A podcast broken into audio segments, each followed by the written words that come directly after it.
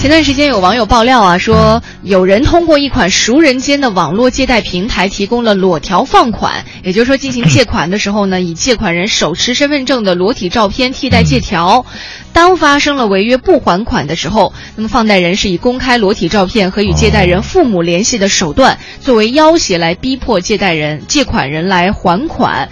这个事儿呢，当时在网上还是引起了挺多人的关注的哈。有人会觉得非常痛心，说为什么有这样傻傻的姑娘？有人说，哎，你凭什么就给别人这样放那么高的高利贷？为什么法律都不给你个监管？有很多问题是我们普通老百姓解决不了的。嗯，所以请了一些不太普通的老百姓来为大家解释一下。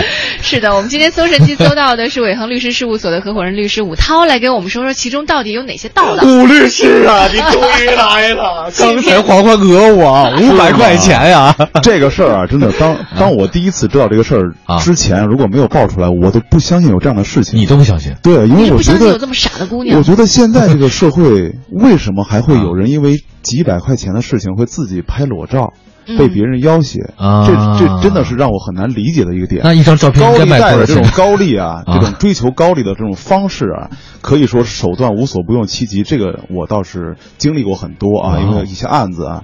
但是呢，就是这个女孩其实就是大学生的这对个大学生嘛自我的安全防护 意识，我觉得真的是挺让人担你心的一点。你刚才说那个啊，我是觉得啊他是五，当时就算是五百块钱哈，咱们就拿这举例子来讲，对他一定是利滚利，利滚利到最后的。对我能问一下律师，这咱这么说吧，嗯黄欢他那个今天节目一开始他说嘛，五百块钱对吧？嗯，是吧？管我借五百块钱，我给你了，对我吧？是说假设哦你是真的，哎， 我啊哎 不是，就你看这屋里也没别的女孩女生 了，就傻傻的女生，咱们频道也不好找。是吧央广里还有谁比你更适合这个角色？你说吧。好那就我来好，吧嗯五百块钱吧。啊，也就五百了啊。那个，你跟他他不还，他怎么可能到后面？你给我讲讲，到底这按照什么高利贷那种，他能变成一年后多少钱？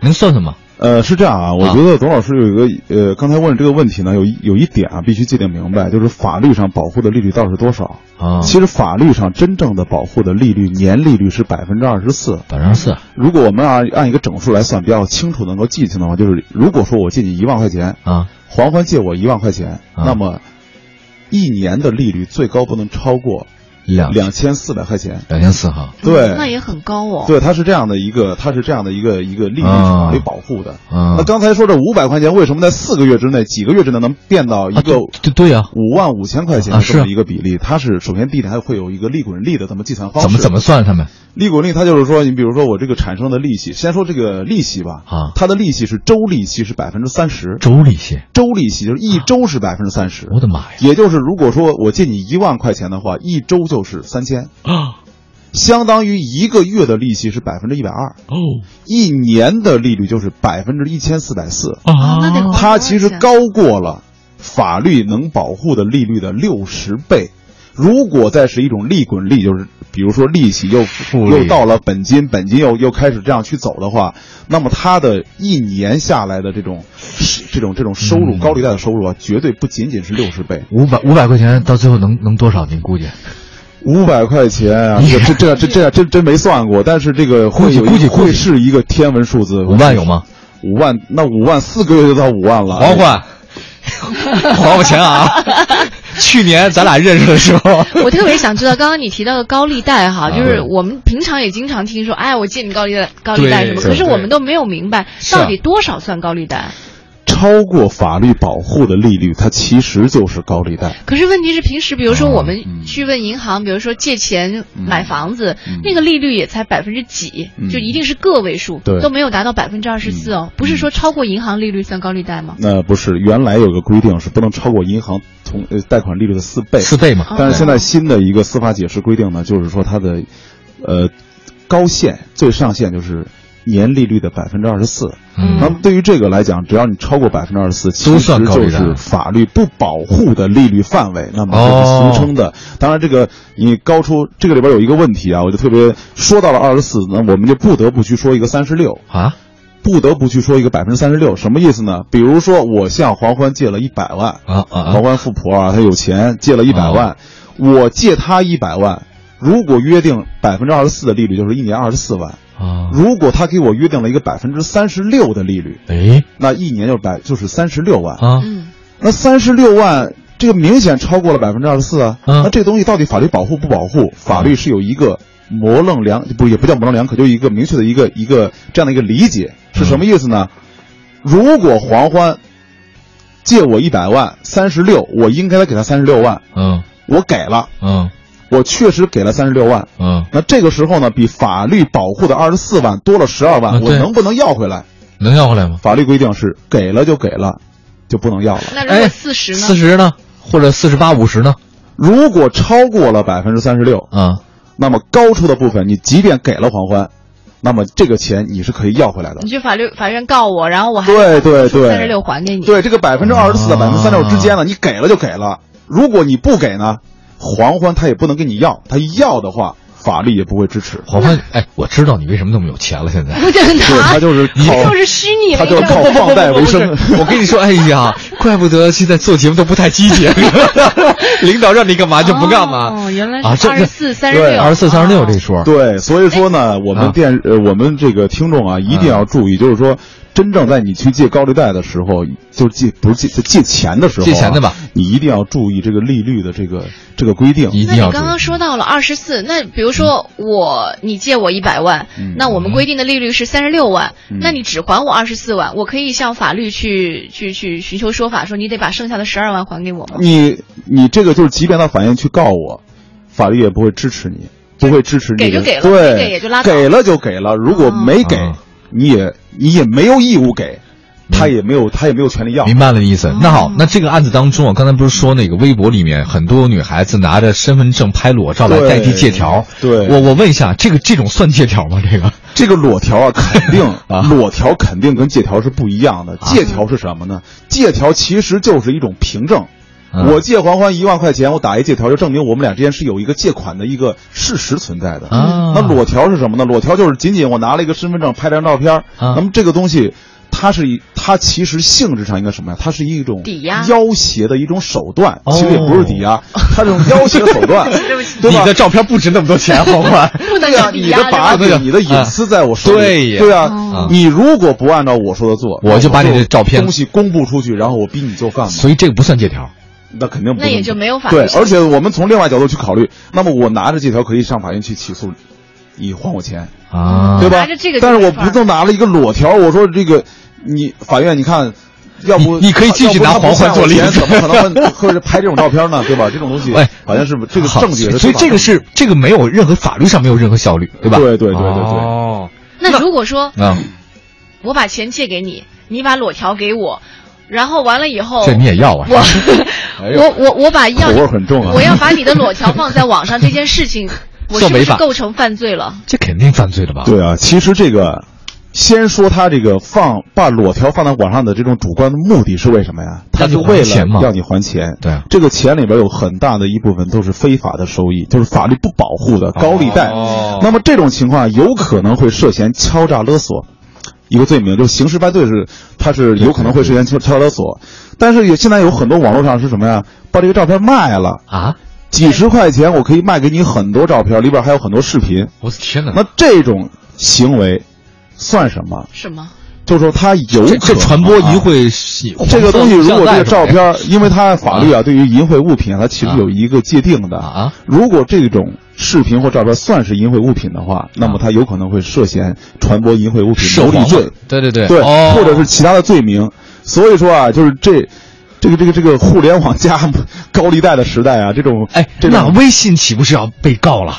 那因为它微是信一平个台，平对他台微信通过微信平台然后啊，对，进这行个这个微信平台是这样啊，就是说，因为它它这个平台呢，它就是还是说是自己的一种一种一一种相对封闭的一种一种，你比如朋友圈你有很多人，但啊是它也在一种封闭的状态之下，它这个 那得看都是什么朋友微信平台上来讲的话，啊我觉得这个责任还要还要看具体的情况具体分析。好，明白了。这个我们今天特地请到武涛律师来跟我们讲讲最近很火的裸条的这个事情啊。对然后呢，我们接下来的尽量刚才呃重本清源，咱们知道了那种裸条它是没有法律效力的。嗯那么待会儿我想请您给我们介绍一下嗯有法律效力的这个这个借条应该是怎么写的。好好对比如说黄欢欠我五千万， 又变五千万了这个非常这个非常值得研究一下啊 啊？。是吗？啊，我这一分钟我告诉你， 每一秒压钟力。好大，啊我的裸条不要了。我跟你讲，十九点说，哎，六点半借我五百块钱，现在已经是五千万了啊！ 这是按小时算，一小时百分之 三十，不不不，一分钟，一秒钟。 让不让人说话了？好哎，微信平台上如果有朋友啊你自己也有一些借贷的问题对哈，想要去了解的话，这时候赶紧啊，还有十几分钟的时间，你可以把你的困扰发送过来，在我们的微信平台“快乐晚高峰”当中，五涛律师将会给您逐一做解答。有点凉，生命的曲折也在这一刻遗忘。也许那一年来的风有点凉，有一种温暖就在我心中徜徉。回头看，来时路忙忙乱乱，停不住，发现自己很幸福，有个朋友被离俗。我的朋友总是爱的苦，他的聪明一爱就吐。我们约在街角的咖啡，看着人们过马路。她换男朋友，我搬了家，生活一直在不停向前。说一说梦想，说一说回忆，分享过所有苦和甜。也许那一年来的风有点凉，生命的曲折也在这一刻遗忘。也许那一年来的风有点凉，有一种温暖就在我心中徜徉。也许那一年来的风有点凉，生命的曲折也在这一刻遗忘。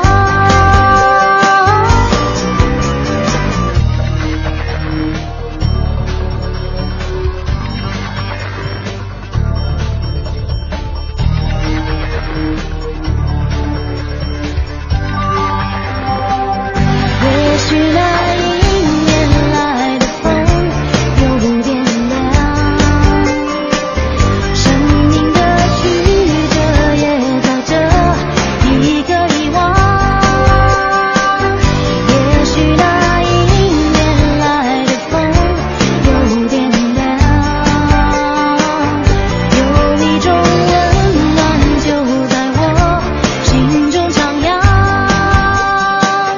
也许那一。哎，我看来微信平台上和我们一样，对于法律方面，尤其是涉及到钱的时候啊，还是有很多困惑 的， 大家好像都挺迷糊的。算不清。我觉得这个是账， 啊我算清楚了，现在一一一个 亿了，甭管，往后加零儿吧。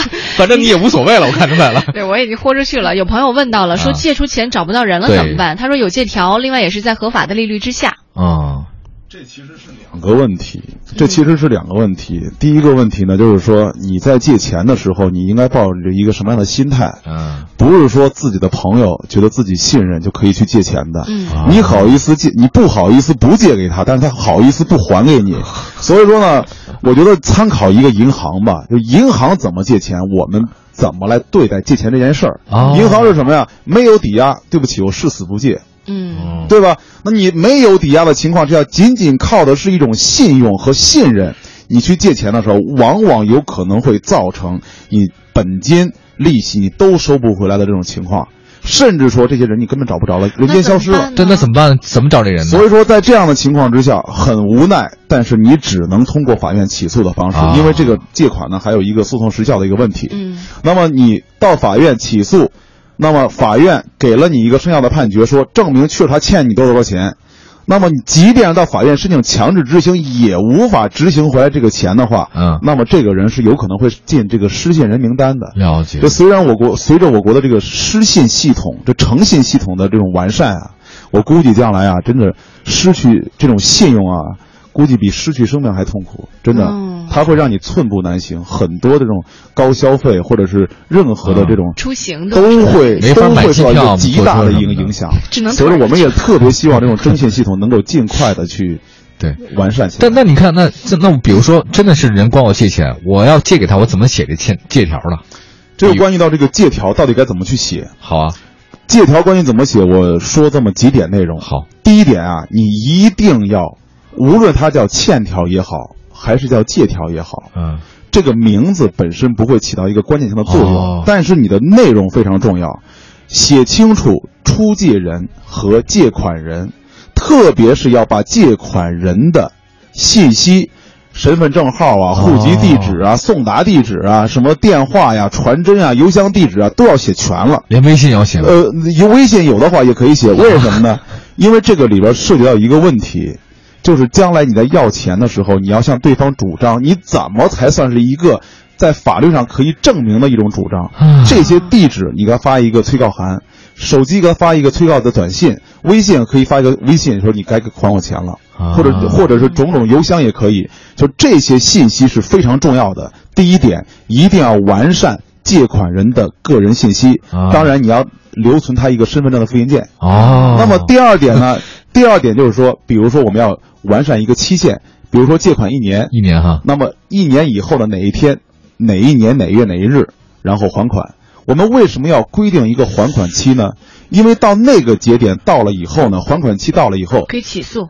两，它会有一个诉讼时效。哦诉讼时效往后数两年。两年你大家伙儿啊，其实不是学法律的，你也没有必要非得了解什么叫诉讼时效，但哦是你一定要了解一个结论，就是你只能在还款期到来以后两年之内向对方主张要钱。啊嗯如果超过这超过了两呢啊年，你也可以向法院去起诉我，说我还你，我欠你一万块钱，你可以起诉我，法院也会受理这个案子。但是法院即便是判决你确实，我确实欠你一万块钱，但是呢，你不能够申请法院强制执行。啊，这个在我们律啊，在我们法律界这叫什么权利呢？这叫一种裸权利。裸就裸权利什么呀？就是没有法律保护的权利。嗯，啊，那不能强制执行有什么用啊？没有强制执行，所以说你就超过诉讼时效了吗？所以说这个这个来讲的话，就是说，千万千万要在这个诉讼时效的这个期间之内要这个这钱嗯这，。我能说一句，我不能说对法律不公的话啊。呃，是当学校老师一日为维持，终生为父呢啊。嗯他一日欠我款，两年以后我他法律就不保护我了。不过黄欢，我当你的律师，我一定能把能把董斌老老师给那个给制服啊了。真的吗？ 不，不用你来制服，我服。你我们还还组在团想我来？到底是欠一亿还是欠五百的事儿， 对对对 我还没算清。对，刚才我刚才说了一个期限啊，啊说到一个期限但是有一个点两年啊诉讼时效还有一个关键的点叫做诉讼时效中断。啊什么意思呢？你到了这个还款期以后呢，两年嘛，啊，两年你不用非得向法院去起诉，你给黄你给黄欢发一我给黄个欢发一个催告函，行黄欢你该我还我钱给我还我了。钱比如说这是在还款期到了以后的一年，啊！又往后数了一年。好，你还能憋到一你年？不是发我第了二你天不你是就发开了始一跟我个吗要钱？ 发了以后，那么这个诉讼是要中断了，就中断了。哦啊只要对方收到这个函，我为什么让你把邮箱地址写上去呢？哦，只要你在邮箱地址上发一个函哦然后呢，这个诉讼是要中断，什么意思啊？重新往后再计算两年。再两年，对，所以说这样的话哦就延长了你这个债权的保护期还限。还还我钱。但是如果说扣多你少，但是如果说你没有这个邮箱地址，你说黄欢，你给我钱，某年某月某日我确实说了这话了啊黄欢他就他就装傻充愣，他就没有没给我说呀，哎，今天这不期节目他结束他的之后，我他的就傻不是装 的，我跟你讲，他就一直是这样的。？没说呀，怎么办呢对呀、 你也没有办法向法院去举证，哇对不起，太坏了你就亏了你了你就视为没有向我主张。啊所以这有说政治所以有证说据这些有形的他的证据啊所有的信息都得写上去，是非常包括地关键址、邮箱，任何的能联络他的全都写上去，对吧？刚对写了两点，而且还有第三点，第三点一定要约定利率。利率啊，对，百分之二十四是我们法律保护最高利率吗？好吗你可以写百分之二十四，但是说，黄欢，我借借你一万块钱，咱们约定好了啊，口头约定百分之二十四，但是借条上就没写利率的事儿。嗯啊对不起，不还我没有约定利率，相当于视为没有利率。对对对，哦，口头说我借不你一万算。块钱，哎，我有招儿，对我还还你一我万只借我只给他八 千，那行吗？啊？那行吗？可以吧？借一万，我给这个那那八千这个不行，这个有啊又牵到另外一个问题，这就是就是说什么呀？有很多人借钱啊，我借你一万，嗯我先把利息扣出来。对呀，我先扣掉利息。那么这个法院就会认定，我借给你的到底是八千呢还是一万呢？法律明确规定，你扣除利息的不算，啊就按八千来算，你别给我提那一万块钱的事儿。啊哦，你借我多少钱，你就是多少钱，嗯，这没有不算这种先把利息先把利息给预预先给扣除的这种情况。明白了对最近再也不跟别人借钱我了。跟你说，啊黄欢，我们这儿有啊，我们监控，你看没有？我们进这楼有监控，黄欢来给你钱，来拿着，看到 了吧？ 好多、啊，对对对，有证据就可以。 有哎，有拍摄可以拍吧？可以拍摄下来，呃对或者一些但转是账的拍信摄息这。种证据啊，在认定的时候特别会有复杂会复杂，也会有嗯出现这种纠纷啊。最后一点，最后一点一个点啊，是什么点呢？就是说。你最好是通过转账的方式明白向对明方白借明钱白，有凭无论证是一万也好，还是十万也好，转账，因为你向法院去，这这个是牵扯个什么问题呢？你以为拿一个借条，嗯你就到法院告我，你就一定能胜诉吗？嗯董斌老师说，黄欢，你欠我一个亿，嗯，法院在审查这个案子的时候说，啊，确实黄欢打了把个借命条，拿 去。 黄欢打了个借条，欠董斌老师一个亿。一个，亿啊，哈哈，法院会说，黄欢说，那那那跟那不是我写的，那我就我那会儿是被逼迫的，或什么呢？他这么说，法院就会问董斌老师说你，啊你转给他这一个亿，你有银行转账记录吗？有啊木，有有啊有对啊，有啊，啊，有你可以提出来，如果没有呢？没有的，我当时。这就是资金周转什么的啊，这种情况，嗯对不起，你没有银行转账记录，而且董斌老师他也不具备有一个亿的这种能力 啊，那好，他种种的条件，这个老师你对我太不了解 了。他种种 的条件这样我我去一审查的话，啊很有可能是会法院不会认定这个欠条的不是信用。啊，哎呦，微信平台上还有很多朋友好啊多问到了，都是跟自己他生活当中问到的一些、呃嗯就是发生的一些借贷的纠纷，有人还对想要找您的联系方式，说想找您单独谈谈，怎么联系您呢？呃，呃，微博方上便吗有有微博吧？有微博啊呃，留个微博吧，要不咱留个微博吧？啊，新大家浪私信呃，我的新浪微博就是我武涛律师四个字啊，新浪微博武涛律师啊嘛，，对。对武对，器的武，呃涛对声的涛，武术的嗯武，波涛的涛，对然后武涛律师。好然后这个大家伙儿要想听借条这块儿事情的话，也可以到喜马拉雅听我的那个无理不无理不取闹嘛，可对以可以可以。武涛律师现在是比较潮的律师啊，应该是嗯是律是律师界的第一人吧？呃，想要做脱口对秀应，该不是吧就是他是那个律师界的吴亦凡，谁都知道。吴亦凡现在名声不太好吧？ 啊 这个换一个啊行吗？呃，律师界的李易峰，这可以了吧？